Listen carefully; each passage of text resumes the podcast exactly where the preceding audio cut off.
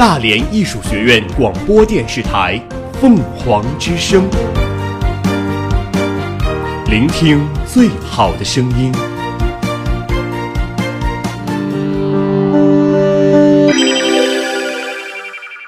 今日天气：大连晴，最低气温九摄氏度，最高气温十七摄氏度，西南风六至七级转五至六级，空气质量优。我们我们一直在行走，我们我们一直在记录。我们用简短的语言涵盖大量的新闻资讯。资讯。凤凰早新闻，凤凰早新闻，感受传播的力量。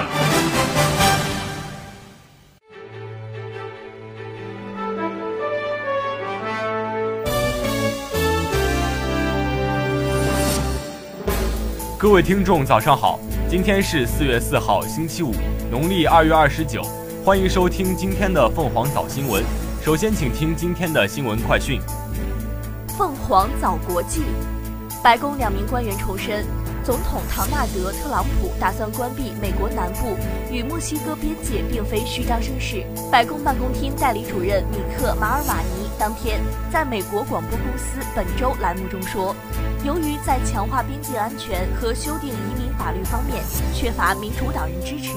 总统所剩选项不多。民主党明显不会帮助我们，我们转而采取可能被视为极端的方法，应该不会让人惊讶。委内瑞拉最高法院院长莫雷诺近日宣布，最高法院将向制宪大会申请取消议会主席瓜伊多享有的议会司法豁免权。他强调，将对瓜伊多继续执行出国禁令。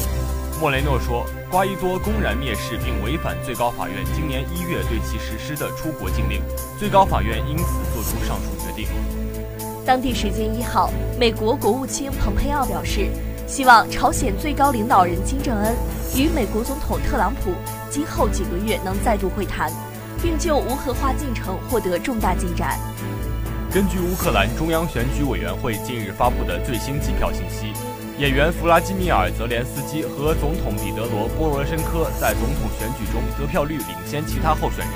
将通过第二轮投票决出总统选举最终胜者。当地时间四月一号，纽约某地铁站内发生一起跳轨事件，一名华裔女子疑因跳下轨道捡手机，被入站地铁列车撞上，当场身亡。今年二月七号，阿根廷一只误食塑料制品感染且被渔网困住的海龟被当地一家基金会救起，经过两个月的治疗，可怜的小家伙终于痊愈，并被放归海洋。二号，位于俄罗斯圣彼得堡的莫扎伊斯基军事航天学院发生爆炸，造成四人受伤，爆炸原因暂不明。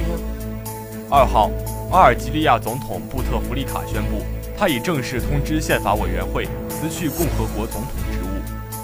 当地时间四月一号，乌克兰外长克里姆金宣布，乌俄友好合作和伙伴关系条约当天到期，条约正式失效。俄罗斯外交部随即确认了这一消息。乌俄友好合约由乌俄两国于1997年签订，并于1999年生效，条约有效期为十年。2009年，该条约曾自动续约十年。条约规定，乌克兰与俄罗斯两国关系建立在互相尊重主权和领土完整的基础上，承认苏联时期规定的边界，一致同意通过和平方式解决一切争端。明确两国关系具有战略性。然而，二零一四年三月以来，克里米亚入俄以及乌克兰东部地区冲突等一系列事件后，俄乌两国关系迅速恶化。据乌克兰外交部统计，二零一四年三月以来，俄乌签署的四百一十五项协议中，已有四十四项被废止。而在两国关系恶化的背景下，乌俄友好条约事实上已是一纸空文。也是在这种情况下，二零一八年九月，乌克兰外交部向俄罗斯外交部递交废止条约相关文件。同年十二月，乌克兰总统波罗申科签署相关法律文件，明确该条约于二零一九年四月一号到期，并失去法律效力。这意味着，在过去三百多年间曾经亲密无间的俄罗斯与乌克兰两国，最终分道扬镳。从目前看来，俄乌关系的未来走向也不容乐观。三月三十一号，乌克兰总统大选第一轮投票结束。根据乌克兰中央委员会的统计，喜剧演员泽连斯基和现总统波罗申科将进入到下一轮，而这两个人都不是亲俄派，这也是乌克兰总统选举中首次没有任何亲俄派候选人进入总统大选的有力竞争者行列。这直接反映出乌克兰国内外局势的变化。苏联解体之后，乌克兰成为大国博弈的棋子，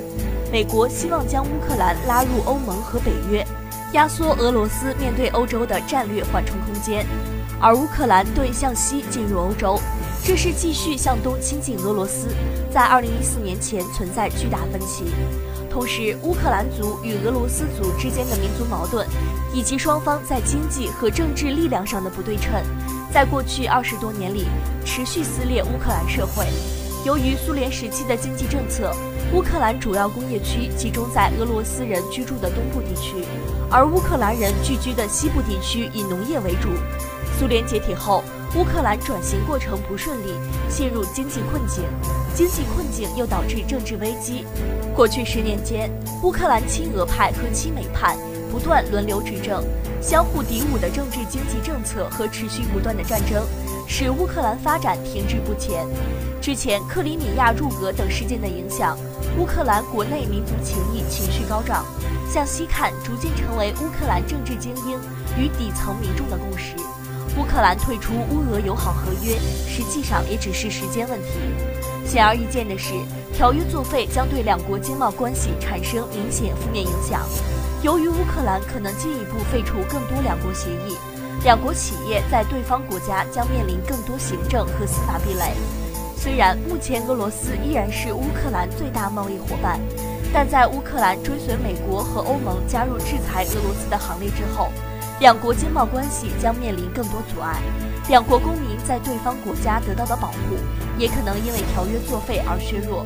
过去五年里，由于政局动荡，东部陷入战乱，西方援助口惠而实不至，乌克兰经济陷入困境，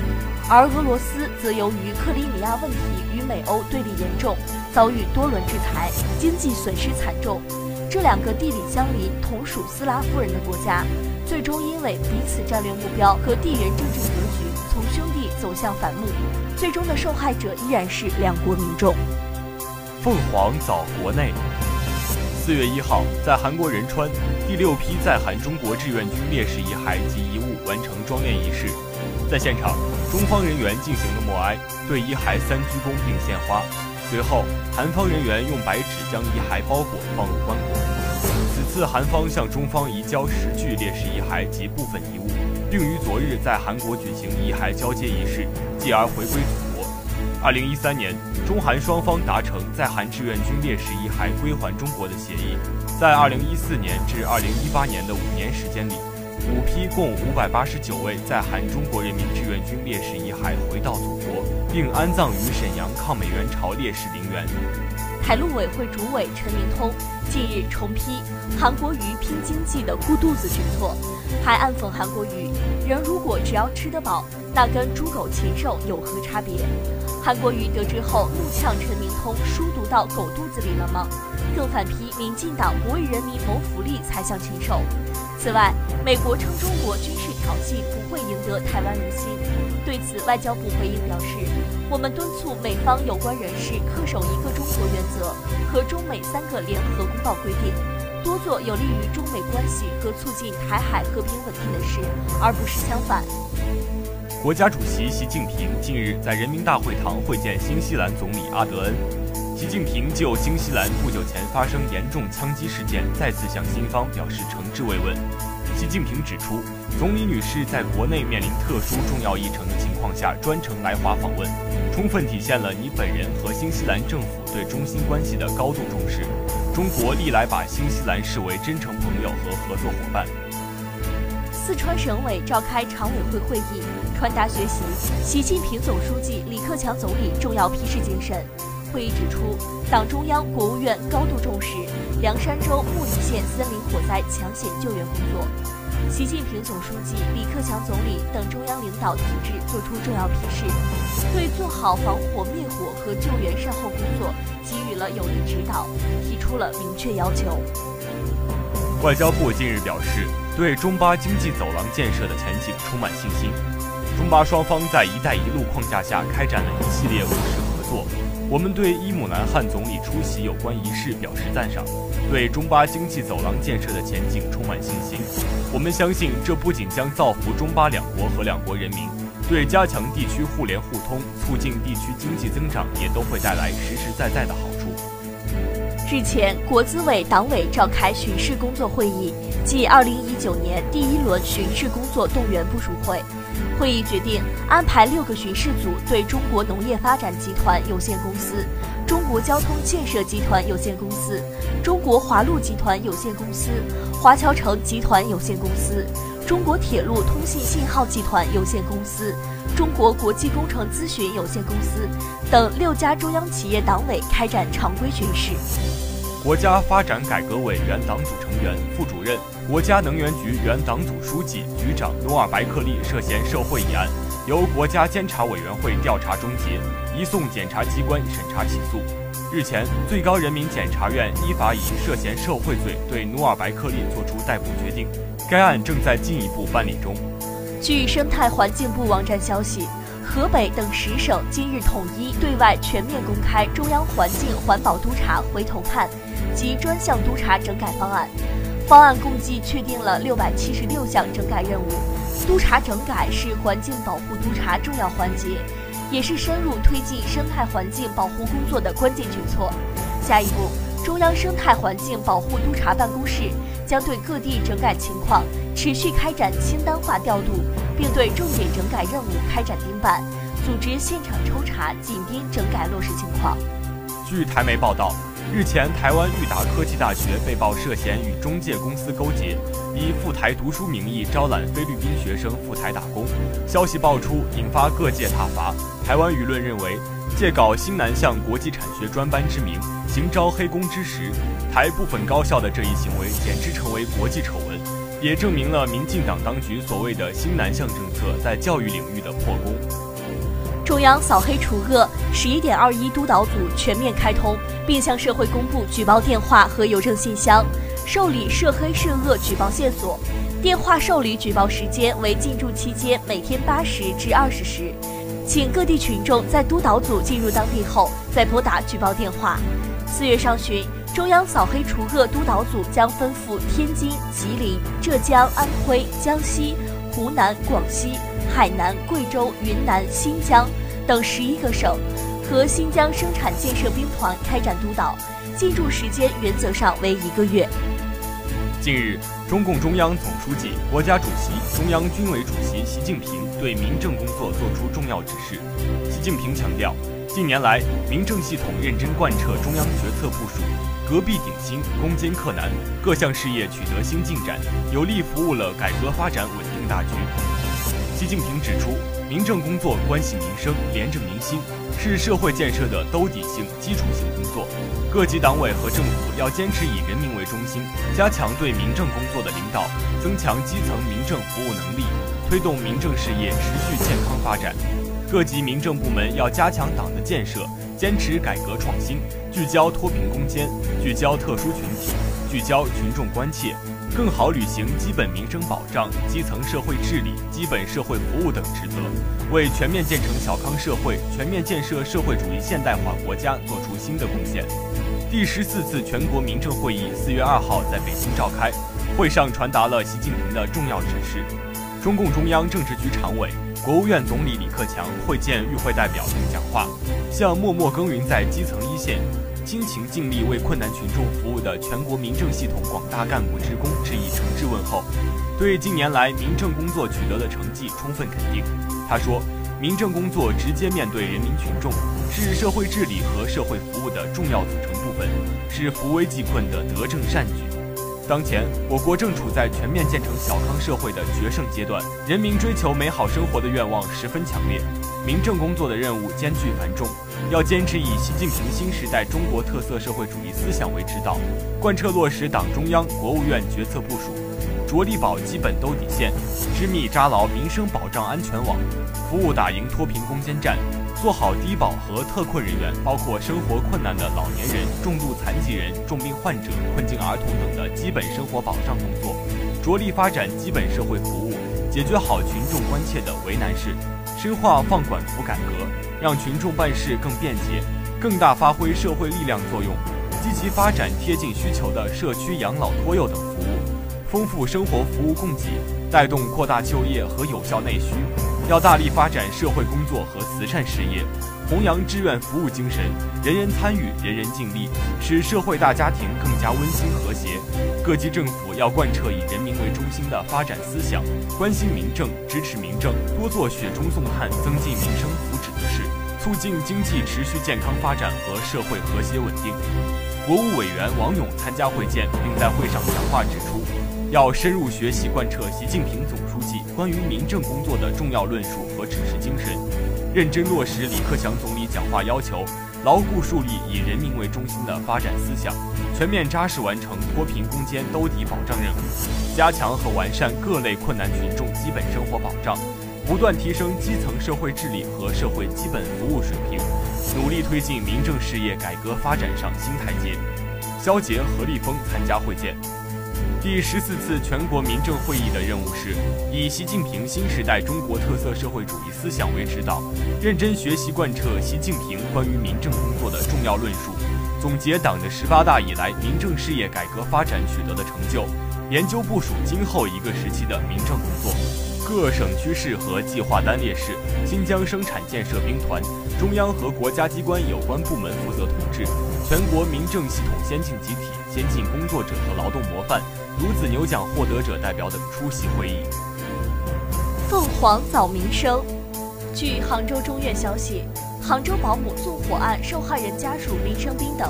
已于三月十八号申请撤回对中建三局等六被告的起诉获得准许，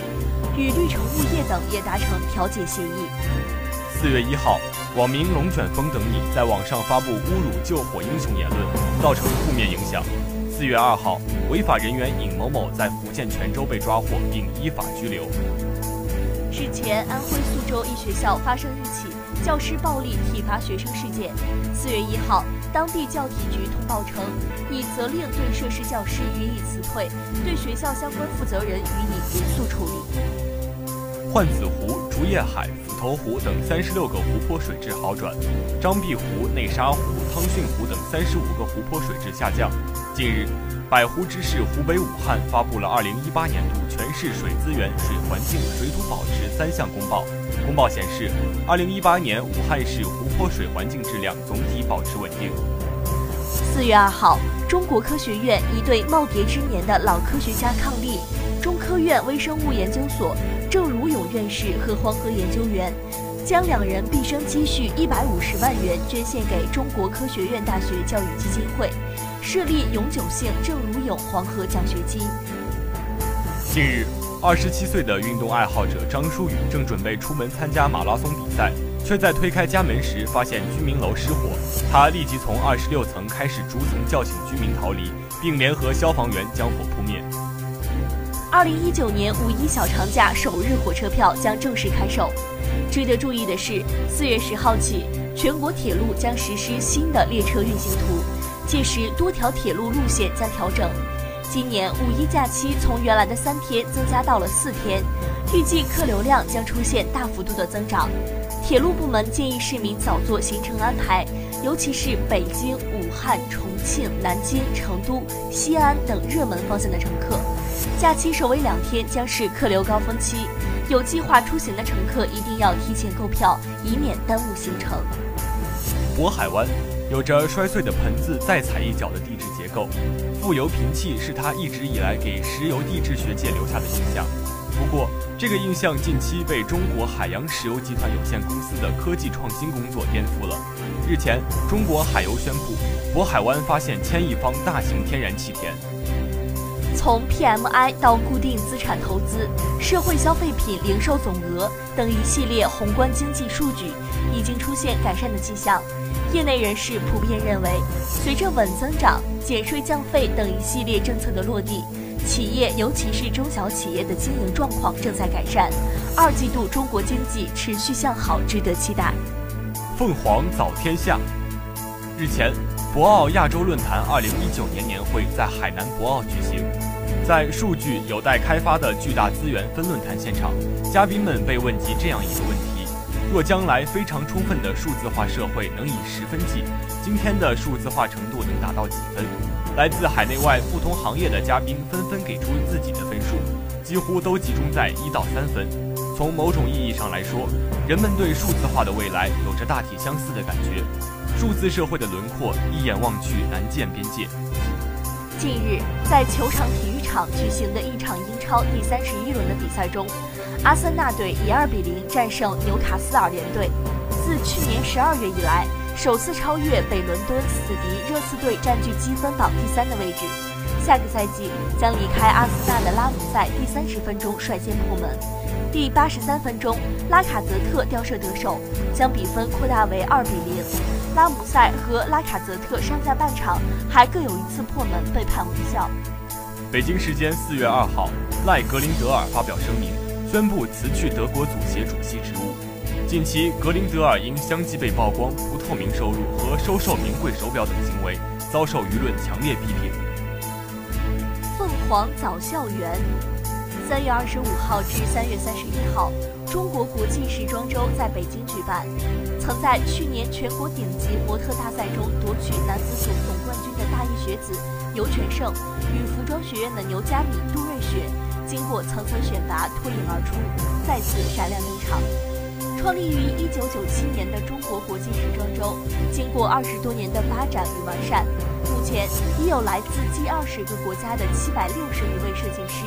近七百三十家品牌和机构举办了一千四百五十九场发布会，有三千四百余位设计和模特新秀参加了一百三十四场专项比赛和总决赛。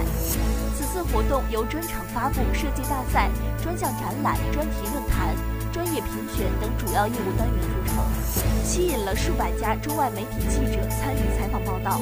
经过层层选拔和比赛，大一学子牛佳敏、杜瑞雪、尤全胜。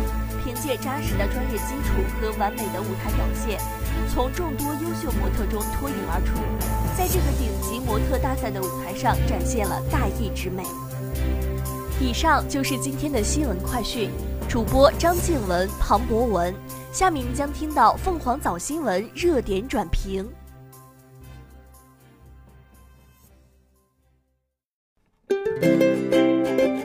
爱上这座校园，与大艺共同成长。爱上这座校园，与大艺共同成长。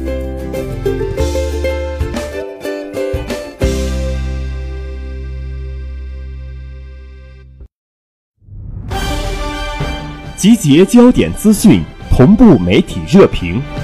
集结焦点资讯，同步媒体热评。凤凰早新闻。热点转评。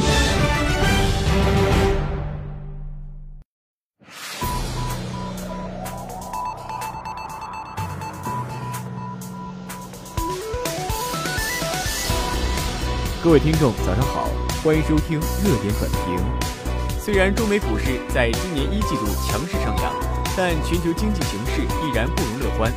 国际货币基金组织、世界贸易组织及评级机构穆迪近日纷纷发布警告称，全球经济增长正在丧失动能，